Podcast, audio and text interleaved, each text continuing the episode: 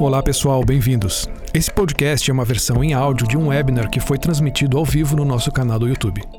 Inscreva-se no nosso site para acompanhar em tempo real os próximos webinars. Fique agora com o episódio.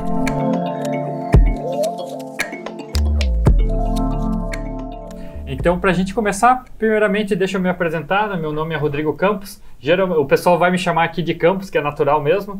É, eu sou head de produto aqui da Softplan, do, do portfólio de produtos do Cienge. E hoje a gente está aqui para falar muito de um tema que realmente ele é muito interessante dentro da indústria da construção, que é o processo de é, a parte de produtividade.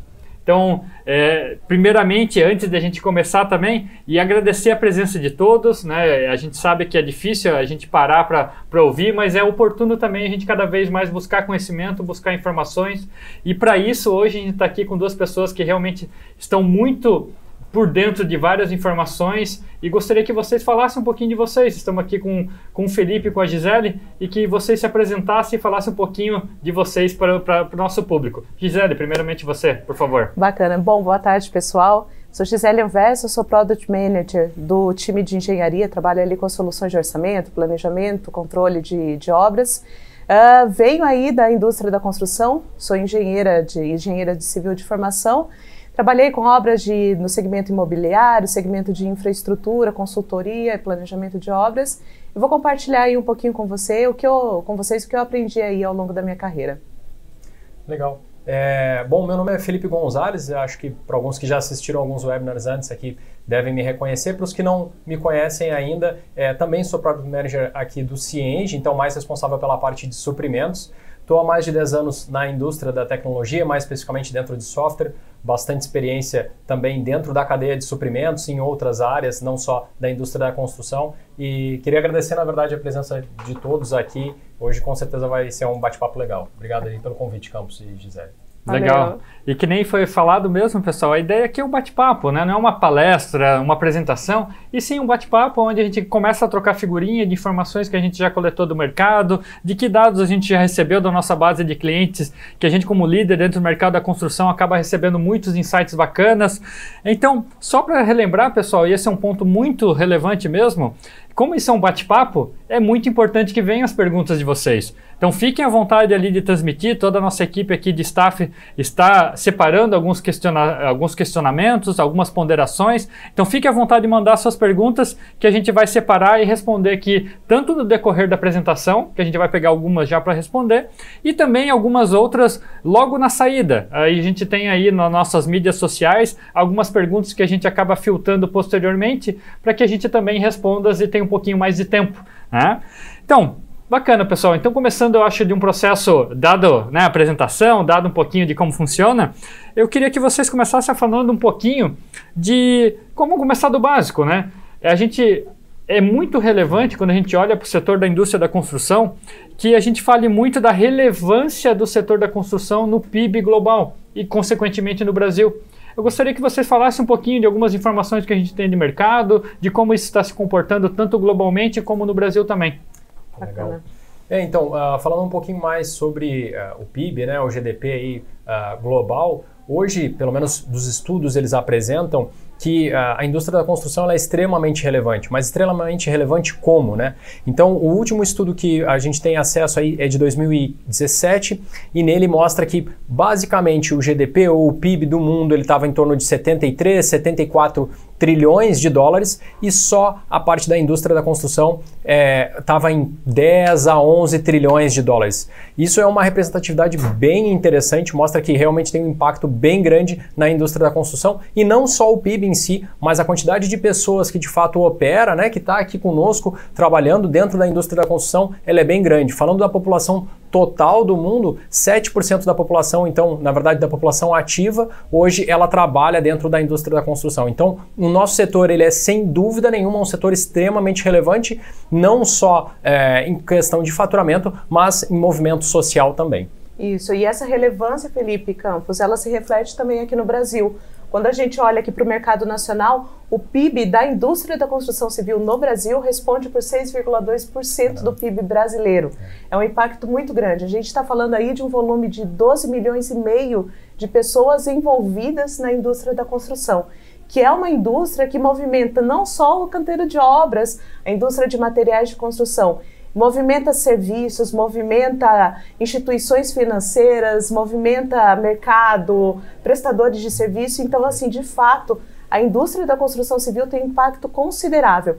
E um dado bastante interessante que mostra a importância disso, principalmente pelo momento que o Brasil vive, de equilíbrio das contas públicas e tudo mais, para cada 100 reais investidos na indústria da, da construção, 25 reais retornam ao governo através dos impostos é um impacto significativo que mostra aí como, de fato, a construção civil é um motor da economia mundial e no Brasil.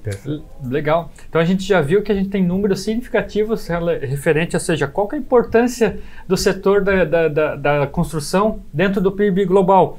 Então, quando a gente começa a olhar, olha só qual é a relevância da produtividade dentro desse setor. Qualquer forma eu aplicando melhor o processo, eu fazendo um processo construtivo melhor, aplicando, uma, fazendo uma maneira muito mais simples ou fazendo mais com menos, o impacto disso na prática acaba sendo cíclico, né? Hum. Cada vez mais eu traço, trago mais dinheiro para a economia, cada vez mais eu trago um produto melhor, isso acaba sendo realmente um ciclo vicioso. Bacana para a gente começar a discutir realmente nosso, nosso tema central, para ver quão poderoso poderoso essa roda que a gente pode fazer girar. Então isso para mim é, é, muito relevante a gente começar realmente com algumas informações da representatividade desse setor. Muito bacana. E aí, pessoal, para a gente realmente quando a gente começa a falar de produtividade, eu acho que o, o mais importante, né, não o mais importante, mas quando a gente começa a falar muito sobre isso é como é que a gente mede a produtividade e de que forma, além da medição, é quando a gente começa a comparar com alguns setores da economia, seja a indústria manufatura, seja a indústria agropecuária, enfim, ela como é que ela é comparada com os demais setores? Porque a gente olhou o PIB de maneira geral, mas quando a gente desce um pouquinho, como é que a gente pode, pode ter um pouquinho mais de informações aí para passar para o nosso público, tá? Uhum. Bacana. É, quando a gente olha então aqui para o mercado nacional, a, a indústria da construção sempre tem um número que salta, né? Quem está participando aí de palestras sempre acompanha que o setor da, da construção civil é o segundo com menos inovação. Isso se reflete um pouquinho ali no desempenho uh, da produtividade com, quando comparado com os outros setores. No mercado brasileiro, o setor com, com os melhores índices de produtividade tem se demonstrado o setor da agropecuária. Gente, e é não por coincidência, é, o setor da agropecuária é um setor que hoje tem cada vez menos é, mão de obra envolvida, um, um, valor agregado de produtividade cada vez maior. A agricultura, a agropecuária tem movimentado grandes valores e tem um intenso investimento tecnológico. Né? A agricultura brasileira é reconhecida mundialmente uhum. por, por ser um setor que consegue produzir muito em um terreno, obviamente o, terreno, o território brasileiro é grande, mas a gente tem um volume, uma produtividade muito boa quando comparado a isso.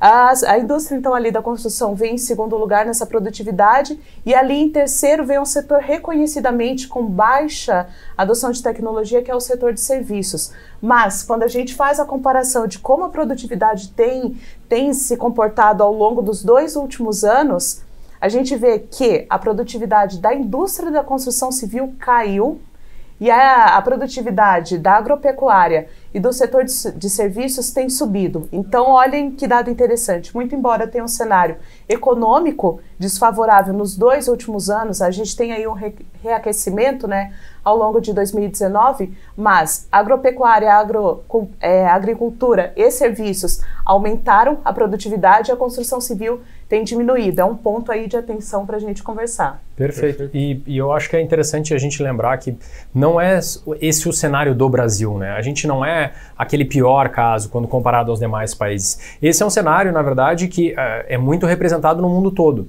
É, em algumas pesquisas a gente consegue ver que quando comparada a produtividade entre o setor da construção em si com o varejo, com a manufatura e até com a agropecuária, é, o nosso setor ele realmente teve muita dificuldade, principalmente entre os anos 90 e 2010, ali essas duas décadas, eles, a gente teve muita dificuldade em realmente conseguir melhorar a nossa produtividade. Se a gente vai olhar um pouquinho da produtividade, de como que rampou a produtividade da manufatura, por exemplo, que é conhecidamente né, um dos melhores setores, um dos mais desenvolvidos hoje, até por estar num ambiente controlado, mas ele fica ali por volta de 3,6%. Então ele vem subindo de uma maneira gradual e bem interessante.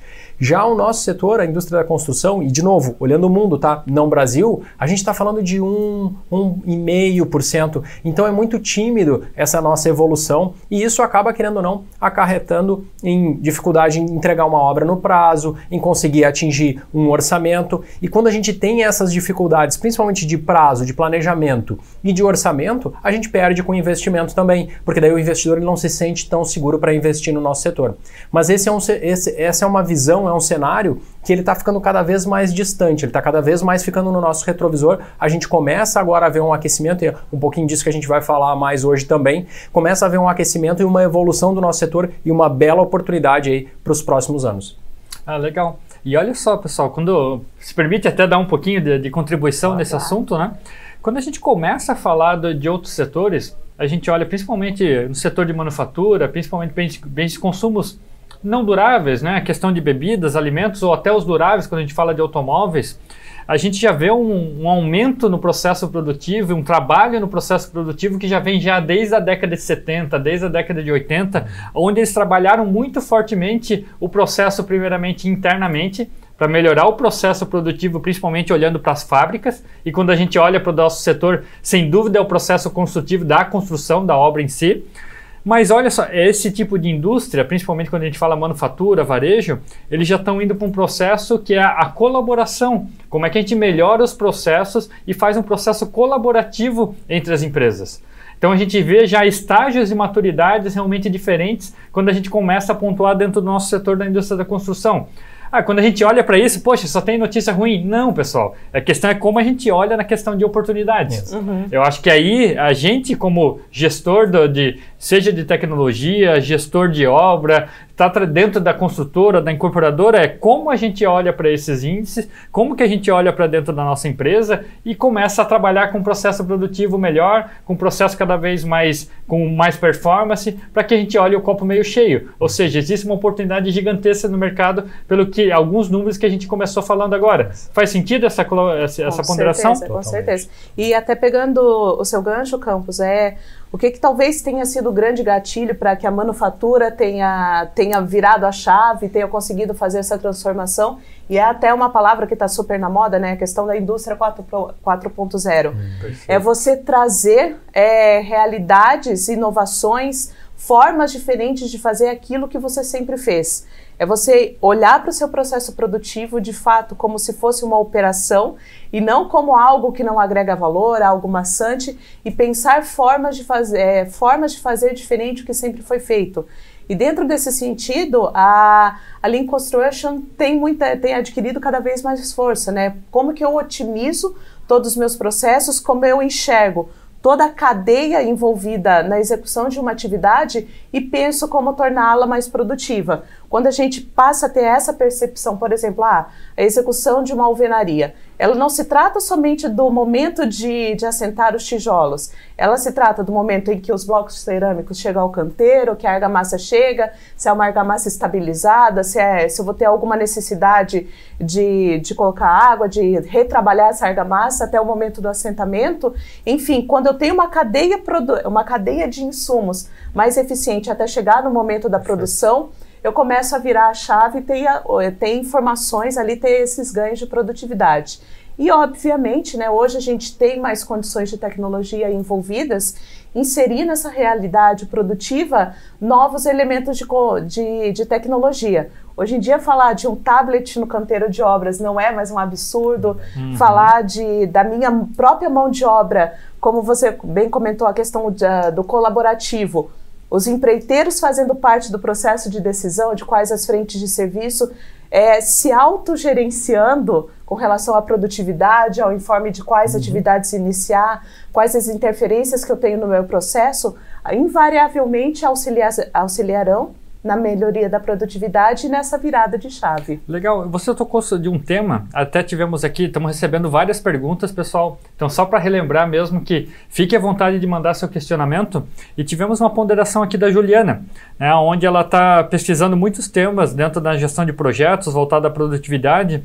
E ela fez uma pergunta que você começou a tocar sobre ela, eu gostaria que explorasse um pouquinho mais. Qual é a importância do Lean Construction dentro do nosso setor? Uhum. Acho que um pouquinho de, de informações acho que é bacana para responder a Juliana, uhum. que, que mandou esse questionamento. Bom, bacana, Juliana. É, para explanar um pouquinho melhor esse ponto, eu acho é legal trazer o conceito base de produtividade. A produtividade ela pode ser medida de duas formas é sempre a base da análise é relacionada ao valor agregado àquela atividade, a quanto eu consigo retornar de valor àquele meu empreendimento.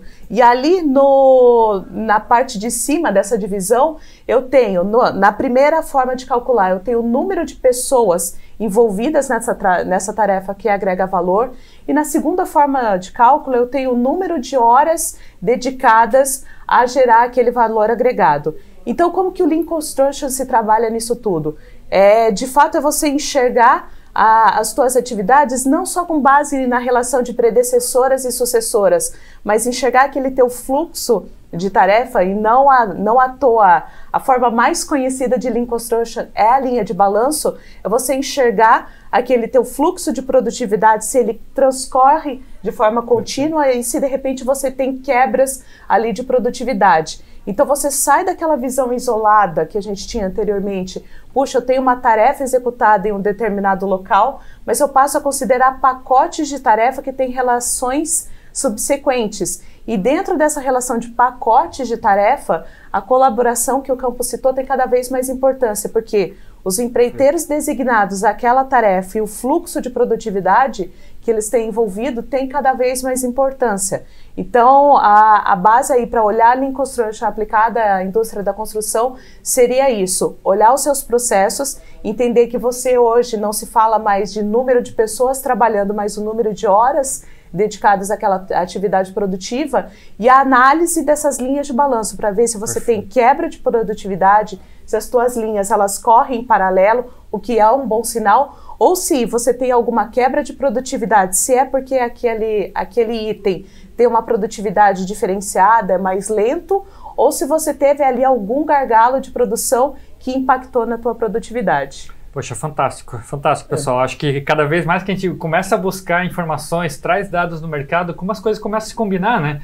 Todo o processo de Lean Construction, o processo colaborativo e um processo agora que é muito relevante, e até pegando aqui o comentário que o Evandro Faustino colocou, né, falando de. Ele fez um comentário que está muito relacionado até ao nosso norte que a gente tinha, relacionado cada vez dentro do nosso setor e é um, é um, é um ambiente que a gente tem que, tem que lidar. Muitas vezes acaba, principalmente pequenas construtoras, enfim, acaba trabalhando com uma mão de obra informal e às vezes desqualificada, que é um, até um comentário que ele acabou colocando e que é bastante pertinente, né?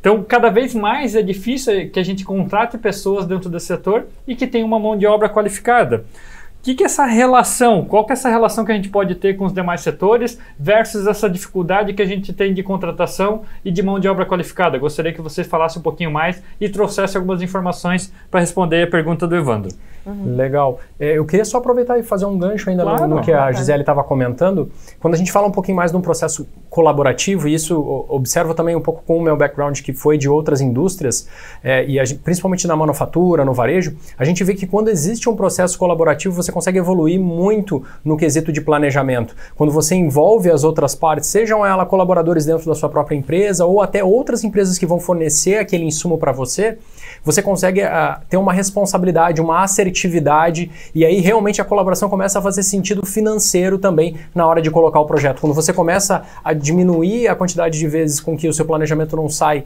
tão acurado, você também consegue alavancar investimento. Então, eu acho que a, a palavra-chave ali da Gisele, eu só queria é, endossar o que ela comentou, que para mim tá, tá perfeito. Colaboração no momento desse planejamento, no momento de fazer a execução, vai fazer toda a diferença. Trazer todo mundo para a mesa ali, conseguir fazer uma discussão saudável e colocar os números de acordo com que cada um consegue se comprometer, eu acho que faz toda a diferença para essa evolução na cadeia de suprimentos. Uhum. Entrando um pouquinho mais é, no tópico que o campus agora estava trazendo e que a gente teve é, o prazer de receber a pergunta aí, é, alguns estudos e aí, estudos e notícias até que trazem, datam aí de 2018, coisas até de 2019, começam a mostrar que boa parte das empresas da indústria da construção, elas têm bastante dificuldade de fazer a contratação. E aí, para ser um pouco mais específico, 62% das empresas, e essa entrevista ela não foi feita só no Brasil, ela foi feita ao redor do mundo, 62% dessas empresas na indústria da construção, elas confirmam que hoje realmente elas têm mais dificuldade de conseguir fazer a contratação. E aí, 80%, 81%, para ser mais exato, delas, e aí é, é, boa parte desse estudo ele foi feito na América Latina, elas informam que elas não só agora começam a ter a dificuldade, como elas estão mais dispostas a aumentar o salário, a pagar mais por essa obra de mão que está sendo contratada, essa mão de obra, desculpa, que está sendo contratada.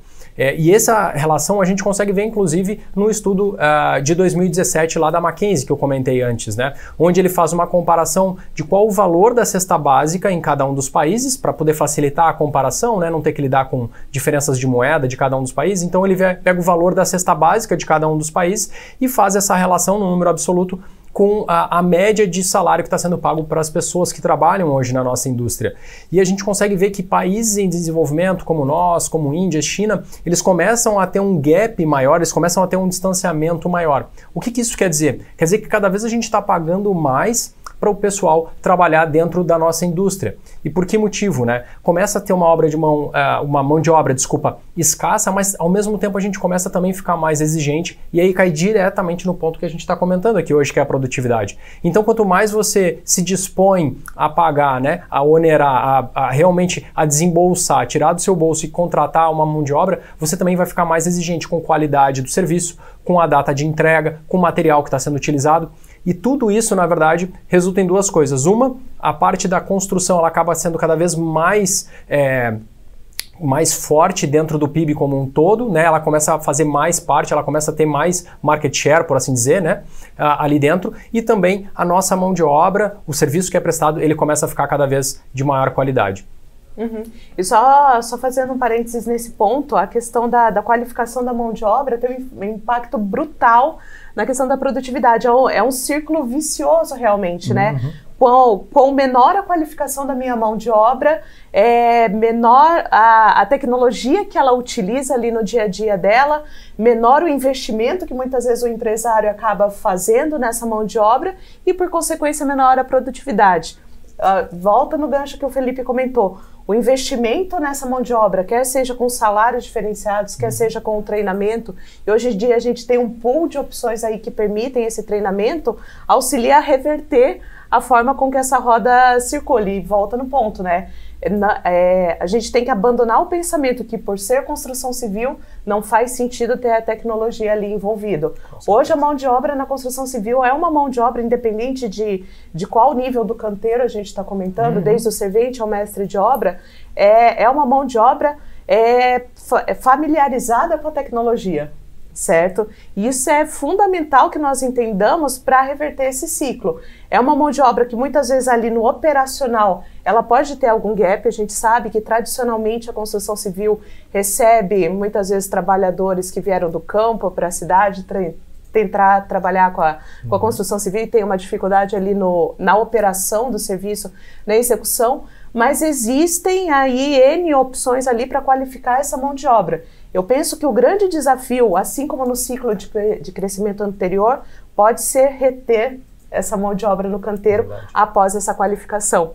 Principalmente aí, a gente tem um, um, um prognóstico bastante positivo nos, nos, próximos anos de crescimento, né? E a gente sabe que quando a construção civil cresce, entra naquela disputa de bons profissionais. Mas vale a pena esse investimento porque é uma relação de ganha-ganha. Ganha o, o profissional ali que está no dia a dia da produção que é qualificado e ganha o empresário que de fato tem ali o investimento dele revertido em produtividade. Legal, até se me permite dar uma pequena contribuição também, né? A gente dá esse exemplo várias vezes aqui dentro da empresa, dentro do Cienge, enfim, juntamente na, na Softplan. É, como é que a gente pega nosso eventual tempo livre ou arranja um tempo para a gente conseguir mais tempo? Então eu acho que esse pode parecer trivial, simples, enfim, mas é como que a gente pensa maneiras de a gente ser mais produtivo dentro do nosso dia a dia.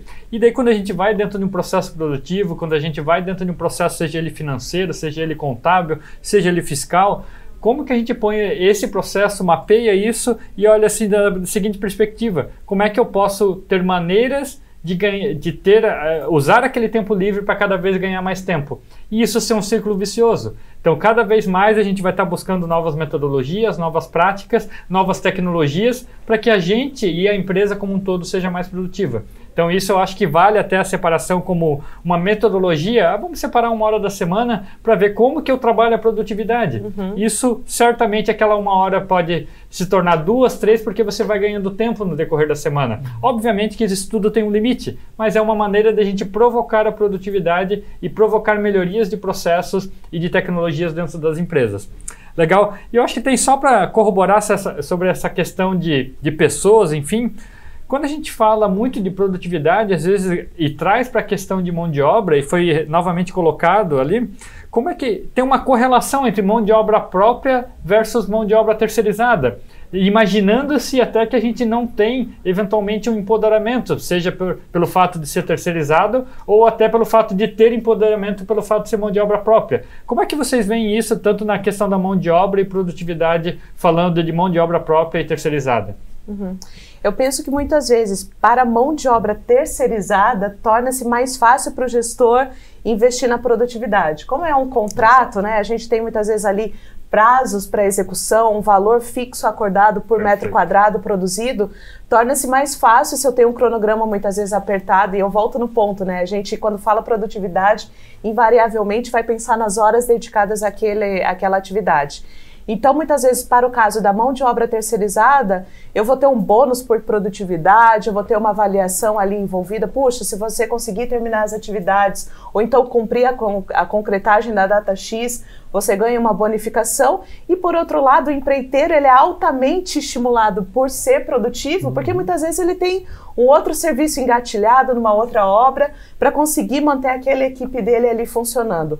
Por outro lado, e até esse é um case bacana de, de alguns clientes aqui do Ciente que trabalham com mão de obra própria, é, nós já vimos que essas empresas elas estão é, controlando no sentido positivo de acompanhar a maturidade dessa mão de obra própria com relação aos índices de produtividade dela para ver como ela evolui. E por que, que isso para mão de obra própria é importante? Muitas vezes aquele pedreiro, ele entra como pedreiro júnior, com uma remuneração mais baixa, e conforme a produtividade dele é monitorada, esse cara tem um aumento de salário bem em linha com o que o Felipe falou, Sim. né? Tem um aumento de salário, tem os benefícios ali, às vezes tem um bônus, tal, tem alguma situação ali é o controle positivo que eu estou acompanhando os índices. E vamos voltar lá no começo, né? O que, que é a produtividade? É eu saber de fato quanto eu espero produzir. Se eu consigo ter um acompanhamento do índice de produtividade da minha mão de obra, esse índice retorna lá para o setor de orçamento para alimentar minha composição de preços unitários. Então, uh, então, o que eu penso que eu posso contribuir nesse assunto é, para os empreiteiros, o bônus e as metas ali bem acordadas de planejamento, uhum. de produtividade, podem ser um item interessante o cara trabalhar com uma medição por eventograma, por atingimento de meta, e para a mão de obra própria, essa progressão de salário ser atrelada ao acompanhamento desses índices de produtividade. Aí o grande desafio é como controlar a produtividade, porque não adianta nada eu colocar um apontador é nas frentes de serviço, porque daí o meu lucro vai pelo ralo, né? E aí, não, insistindo na, na palavra, né? Investir em tecnologia, investir na plataforma para que eu consiga ter essas informações fluindo.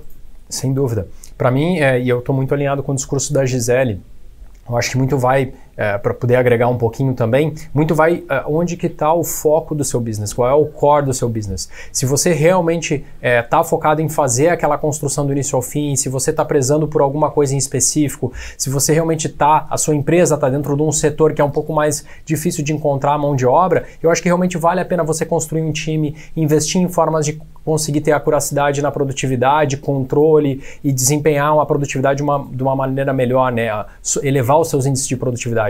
Agora, se você realmente está muito mais focado, se a sua empresa está muito mais focada em captar novas oportunidades, se o seu core é olhar para fora e encontrar novos locais para construir, aí, cara, de repente vale mais a pena é, você ter um empreiteiro ali onde você consegue fazer um acordo, como a Gisele comentou, e eu acho extremamente saudável, porque daí cada um foca no seu também. Então, aquele empreiteiro ele vai estar tá muito focado em produtividade, em te entregar com qualidade, né? Você arranjando o parceiro certo, e aí vocês dois vão ter muito a ganhar. Eu acho que a análise ela vai muito na linha do que a Gisele comentou, e talvez só vale dar um passinho atrás e pensar antes, beleza, para onde que eu quero que o meu negócio evolua? Eu estou indo para um nicho, para algo muito específico da parte que eu estou construindo e é difícil de eu arranjar mão de obra, ou eu estou indo para alguma coisa que é um pouco mais commodity, mas eu sou muito bom em captação e eu consigo arranjar oportunidades muito boas e muito rapidamente, né? Então, é dar essa avaliada antes e focar aí na produtividade, sem dúvida. Se conseguir utilizar a tecnologia, e aí a gente vai entrar um pouquinho mais nesse tópico para frente, aí você vai ver que realmente os seus índices de produtividade, de lucratividade, eles vão para um novo patamar, sem dúvida. E aí, só trazer um, um case prático, né? Eu comentei no começo, eu sou engenheira de obra, vim aqui para a indústria da construção, e uma das coisas mais interessantes que eu vi é que, como na indústria da, de informação, uma semana é muito tempo, né? Ela tem um impacto muito grande. E uma prática que a gente adota aqui são as reuniões diárias para alinhar aquilo que aconteceu no dia anterior, que impactou a produtividade, aquilo que eu farei nesse dia e como eu espero que as atividades estejam no dia seguinte. Isso é uma prática aí para quem é estudioso de metodologias aí, é uma prática de metodologias ágeis e a gente tem visto um número cada vez maior de construtoras uhum que tem quadros de Scrum, quadro, quadros de Kanban nos canteiros de obra e os empreiteiros diariamente se reúnem com o engenheiro para fazer a análise desses quadros. Então é ali é 15 minutinhos de reunião, de conversa no início do dia para discutir o que, que não deu certo no dia anterior, o que, que vai ser feito naquele dia e como as atividades devem estar no dia seguinte. É, essa, esse retorno aí da produtividade ele deve ser tempestivo, né? É sempre antecipar o risco e ter ali uma, uma forma fácil, muitas vezes visual, colaborativa, para melhorar a produtividade. A gestão visual é muito. Ela parece trivial, mas ela é muito relevante quando a gente fala Sim. de qualquer processo, seja a indústria que for, né? Bacana, pessoal. Já estamos praticamente aí há 30 minutos falando no nosso webinar, bem bacana mesmo. Eu acho só para dar um resumo de tudo que a gente já falou a gente começou muito falando da questão da importância da indústria da construção dentro do PIB. Então isso é muito relevante, a gente teve essa abertura. Falamos do gap de produtividade que tem dentro da indústria da construção, alguns exemplos práticos e principalmente comparado com algumas indústrias de manufatura e varejo, por exemplo. Né?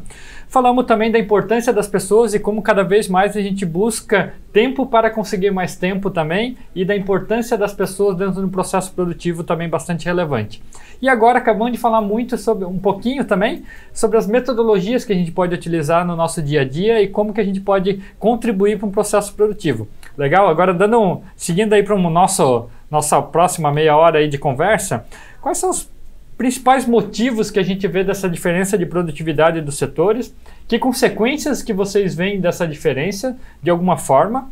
E que, se a gente for pegar, e temos várias colocações já, pessoal, e só para relembrar que podem ficar à vontade de continuar mandando perguntas, a gente tem várias perguntas sendo enviadas. Tiveram colocações aqui do Cláudio do João Acácio, que começaram a falar muito no quesito produtividade para métodos construtivos, na questão de construção modular, na questão de, de pré-fabricados. Então, gostaria que vocês falassem tanto desse gap quais são os impactos e como que a gente pode obter vantagem sobre métodos construtivos de maneiras diferenciadas, né? uhum. Legal, legal. É, eu, eu acho muito interessante a gente começar até a receber perguntas citando esses pontos, né, de construção modular, de como fazer uma construção de uma maneira diferente, né? Essas é, buzzwords, por assim dizer, que acabam surgindo. É, isso é um indicador muito interessante do que está acontecendo no nosso mercado agora. Se a gente uh, for parar para analisar um pouquinho, a nossa indústria, a indústria da construção, ela começa a se desenvolver de uma maneira diferente do que ela vinha fazendo nos anos anteriores. E não é à toa. No momento que a gente começa, e aí isso são uh,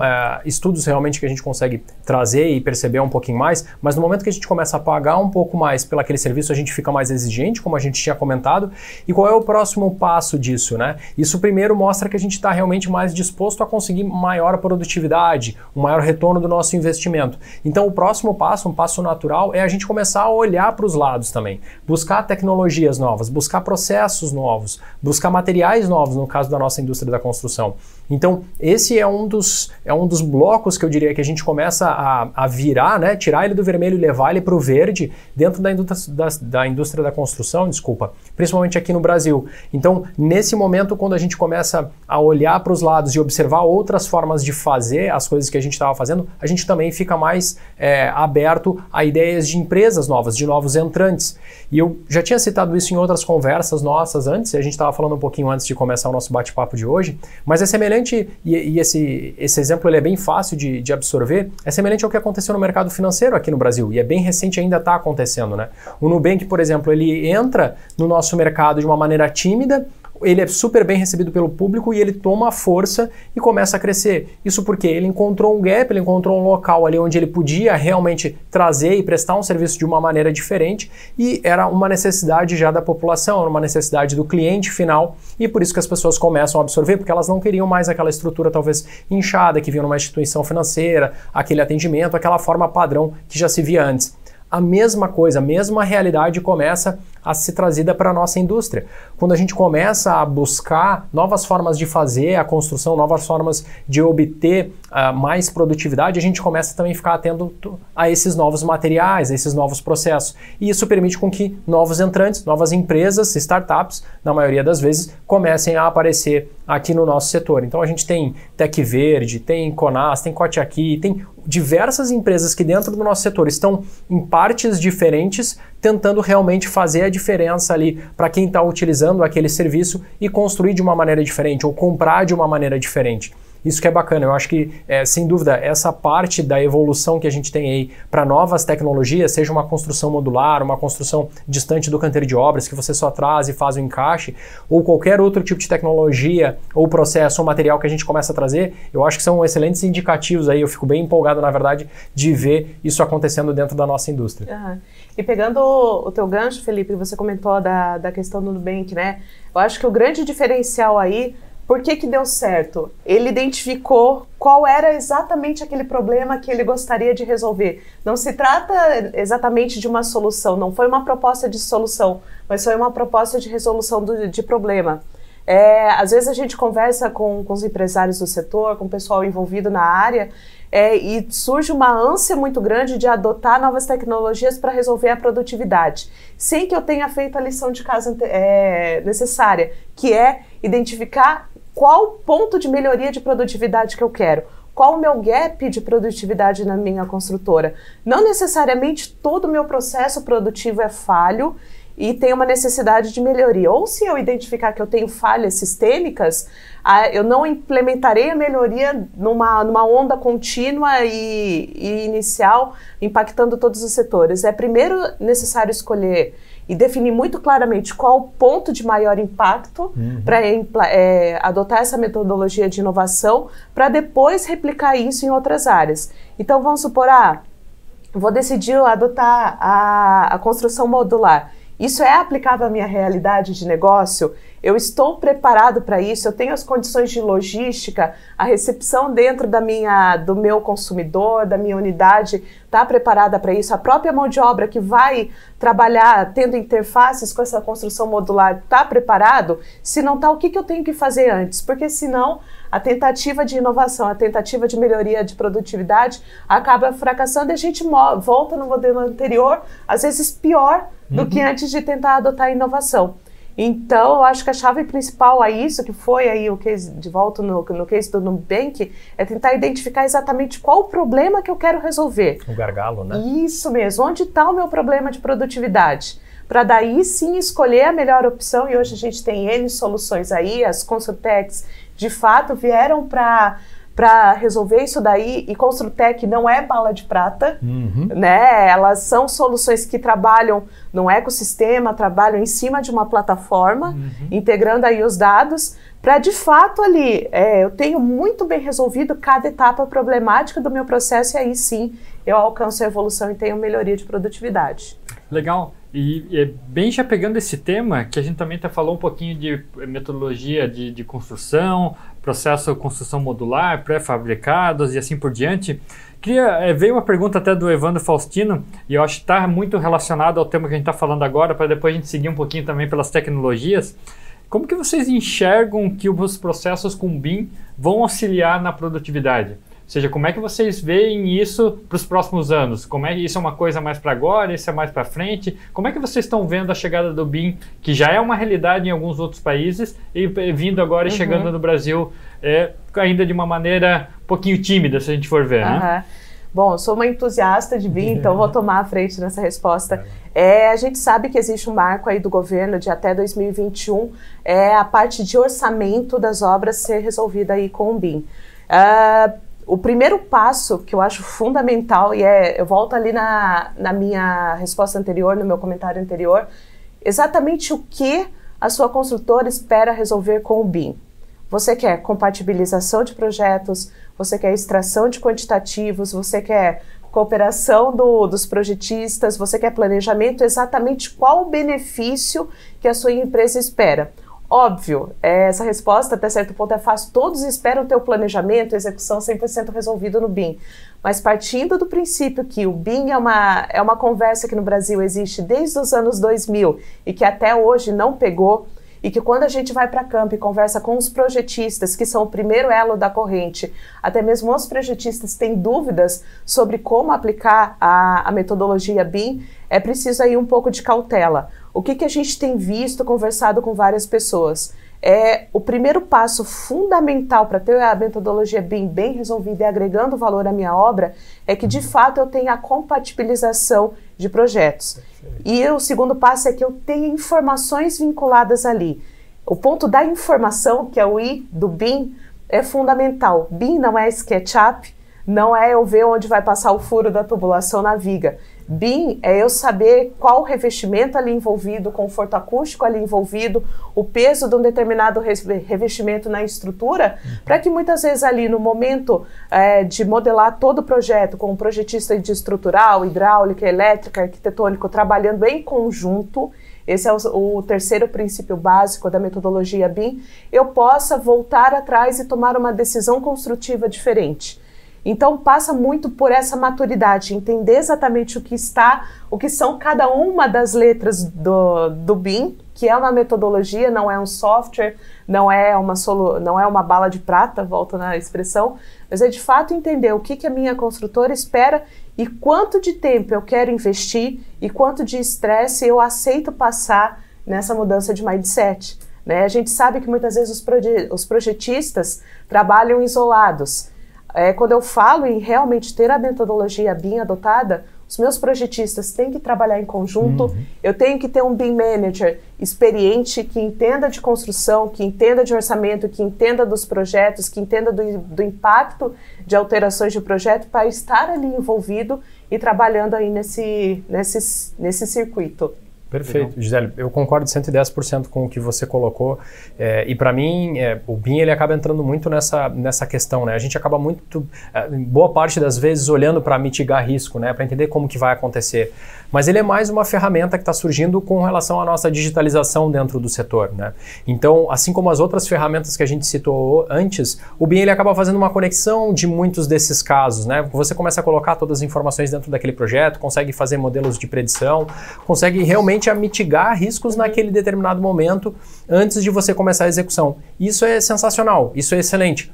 Mas mais importante do que isso é olhar como a Gisele tinha dito onde que hoje é o meu gargalo? Qual é hoje o meu problema? Eu estou tendo realmente problema na hora de fazer o projeto? É aqui que eu devo investir 60%, 70% do meu recurso de investimento em inovação? É nesse ponto? Ou de repente eu estou tendo problema no momento da compra? Ou eu estou tendo mais problema com o meu cash flow mesmo, né? com a parte financeira ali, com o meu uh, balanço no final do mês? Então é entender onde está o gargalo para que você possa investir de uma maneira assertiva, e aí isso até está conectado com aquele bate-papo que a gente fez de uma outra vez, falando um pouquinho sobre é, a parte de, de, data science, né, de coletar os dados, de entender o que está acontecendo. Então, primeiro começa lá, você entendendo qual é o seu cenário atual, identificando o seu gargalo, para daí poder ir um pouco mais certeiro na solução que você vai trazer. Porque de nada adianta você ter ah, diversos problemas distribuídos, né? Diversos, diversos gargalos, não, porque o gargalo é um por vez, mas diversos momentos de melhoria dentro da sua, da sua empresa ou do seu negócio e você acabar investindo em BIM por causa que essa é a palavra do momento, por causa que é. essa é a tecnologia, enfim, lógico, por causa da obrigação também é necessário no momento do orçamento, mas é bem importante sempre dar esse passinho para trás, fazer essa avaliação do todo para quando investir numa tecnologia, investir de maneira certeira, é, diminuir aquele gargalo, resolver aquele gargalo para depois poder atacar o próximo. Então, uhum. um, um, passo interessante para metrificar, né? Qual o tamanho da dor que eu tenho que possa ser resolvida pelo BIM? Talvez seja se perguntar, levantar alguns dados. Quantas horas é, a minha mão de obra esteve parada ou esteve envolvida em retrabalho por falhas de projeto, okay. quantas horas o engenheiro esteve envolvido em reuniões com o projetista, porque na hora da execução os projetos não batiam, ou tiver algum ali problema, ou então quanto, qual a diferença entre o quantitativo realizado e, e o executado são métricas, data science, né, tudo isso aí envolvido para definir se realmente o meu problema pode ser resolvido por, pelo BIM, uhum. pela metodologia BIM, uhum. ou eu tenho outras coisas ali envolvidas. Perfeito. Perfeito. E aí, pessoal, só para relembrar, estamos quase chegando aí no, nosso fina, no final do nosso bate-papo, que está sendo bem agradável, que a gente vai começa a falar de um tema, um tema já puxa o outro, é. e eventualmente a gente tinha até um roteiro, a gente vai desviando, isso é natural, isso é bacana porque realmente o papo acaba fluindo de, bastante, de maneira bastante positiva.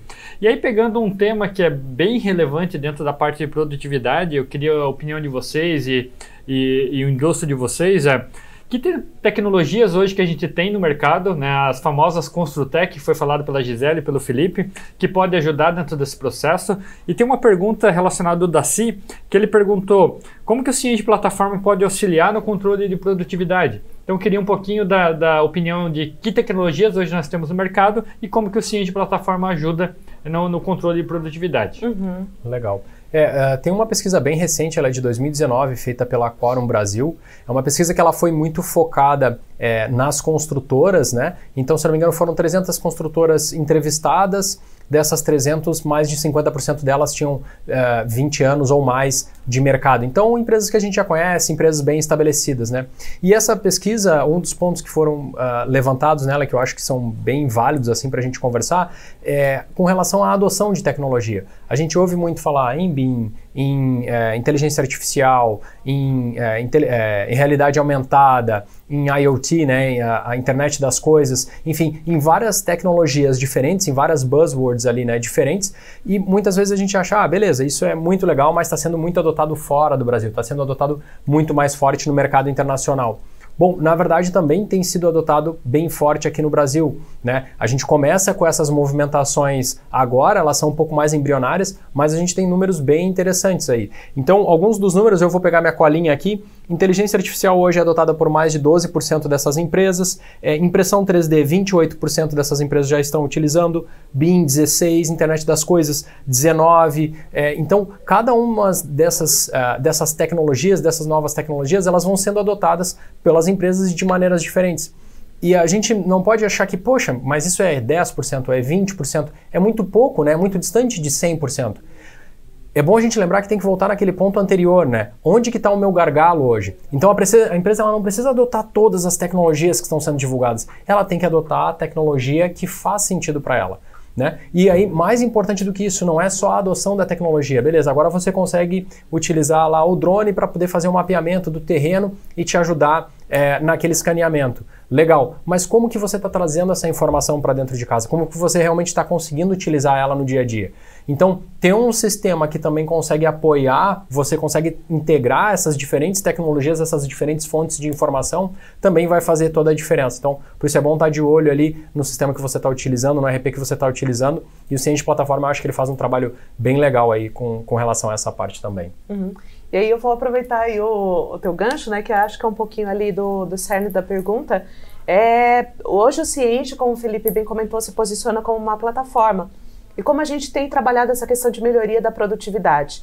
É, produtividade não é só ali na, na frente do canteiro ele ser mais produtivo, mas o meu back office também ser mais produtivo, dedicar mais tempo na análise das informações do que no, no registro, na digitação, informações que não agregam valor na tomada de decisão. Uhum. Então a gente tem aí uma série de, de soluções que facilitam nesse sentido. Uma delas é, são as APIs, que são o conceito aí da plataforma, que permitem que as informações que estão no Cienge sejam enviadas automaticamente para outras soluções. Hoje, então, nós temos várias APIs ali relacionadas à área financeira e a gente também tem APIs ali muito relacionadas à área de, de suprimentos, à área de compras, à área de planejamento e acompanhamento. Citando um exemplo aí, vou entrar na, na questão ali do dia a dia da mão de obra. Uh, recentemente nós liberamos aí algumas soluções que permitem que é, plataformas que fazem linha de balanço, então se você fizer a linha de balanço, via API essa informação retorna para o Cienge, aquele avanço físico que você dê nessa plataforma de linha de balanço também retorna para o Cienge, fazendo o avanço físico no Cienge. Qual que é o benefício que isso gera? Você acaba consolidando com as informações lá de, de suprimentos, com as informações de títulos a pagar, você consegue, tenho, tendo orçamento, tendo meu avanço físico planejado, realizado e minhas informações de custo, tenho a minha tendência de orçamento em cima da análise de valor agregado. Isso invariavelmente são indicadores ali de produtividade.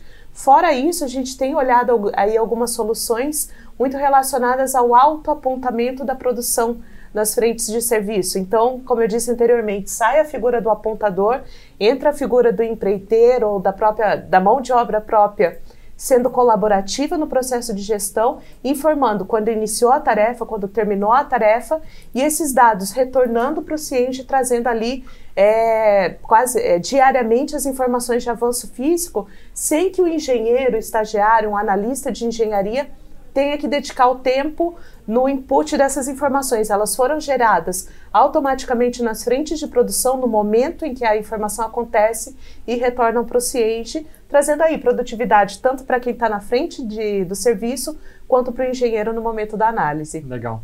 E olha só, pessoal, já estamos caminhando para o fim, mas eu vou pegar essa, essa oportunidade para a gente falar de um pouquinho sobre isso. Quando a gente olha esse cenário, cada vez mais a gente tem quase que a medição física da obra em tempo real, porque eu tenho esse acompanhamento lá na obra, mediante esse apontamento, automaticamente isso vem para o Cienge plataforma, eu já posso começar a tomar as ações para que realmente se uma obra está adiantada ou atrasada de acordo com aquilo que está acontecendo na prática ali no dia a dia. Uhum. Então, dentro desse mesmo processo, a gente fez até uma medição, isso é bacana de falar, que os resultados e os tempos e custos envolvidos dentro dessa com essa integração e com rotinas lá no, do autoapontamento, com essas ferramentas integradas, chegou a reduzir em torno de 15 a 30% seja em custo em tempo. Então isso é bastante relevante quando a gente começa a falar das tecnologias que estão em volta de um back-office, no caso de um Cienge, que consegue auxiliar e melhorar a produtividade muito das empresas que hoje são clientes da Cienge Plataforma. Acho que é bacana isso um pouquinho só para pontuar sem sem a questão, mas eu acho que é importante a gente realmente ressaltar um pouquinho sobre isso, que são ganhos práticos mesmo que alguns dos nossos clientes estão tendo. Legal, pessoal. Então, acho que estamos no fim aqui, só para pegar uma última, último questionamento aí de vocês, uma, uma última opinião é, cara, que impactos quando a gente fala de aumento de produtividade que pode ter de, determinada empresa? O que, que isso pode ressaltar quando aumenta a produtividade de uma construtora, de uma incorporadora? E que tem outra pergunta aqui também da Juliana, para nessa mesma batida. Eventualmente, eu sou uma pequena consultora. Né? Que formas ou onde eu posso pesquisar para evitar falhas é, relacionadas que grandes consultoras já tiveram? Principalmente voltado para a inteligência artificial, um pouquinho do, da solução que a gente lançou recentemente. Então, eu gostaria um pouquinho da, da, do, da, da opinião de vocês sobre isso. Uhum.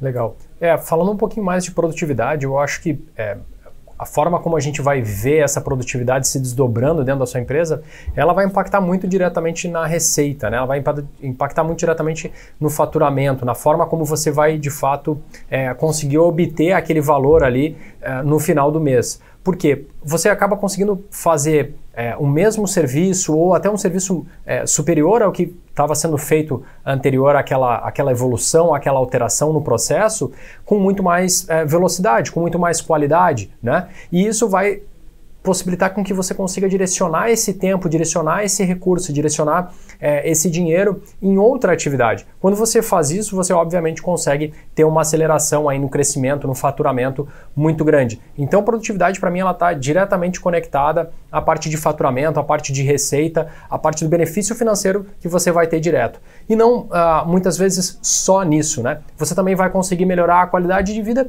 de quem está trabalhando ali atrás. Então, se você consegue automatizar uma parte do processo, você vai conseguir fazer com que aquela pessoa como a Gisele antes estava comentando, foque mais a, a, maior parte do tempo dela num processo onde realmente exige uma inteligência, exige um raciocínio, exige uh, algo que traga satisfação também para a pessoa e que faça sentido para o seu negócio. Se a gente pegar um exemplo, é, e aí voltando um pouquinho no ponto do Sage, eu acho que é legal porque é um ponto muito de, de produtividade ali da parte é, de, de cotações, por exemplo, no momento onde você precisa, toda vez que vai fazer a cotação, entrar em contato com seus fornecedores, ligando para eles, mandando um e-mail, né, acionando esses fornecedores de uma maneira é, ativa, isso acaba fazendo com que esse tempo que é dedicado pra, pra nesse momento do processo, ele acabe sendo é, realmente é, é, é, um tempo de alguém que poderia estar tá fazendo uma outra atividade, poderia estar tá fazendo uma análise, poderia estar tá fazendo um relatório onde você ia tirar conclusões de outros pontos. Agora, quando você consegue automatizar essa parte do processo, e foi algo que a gente,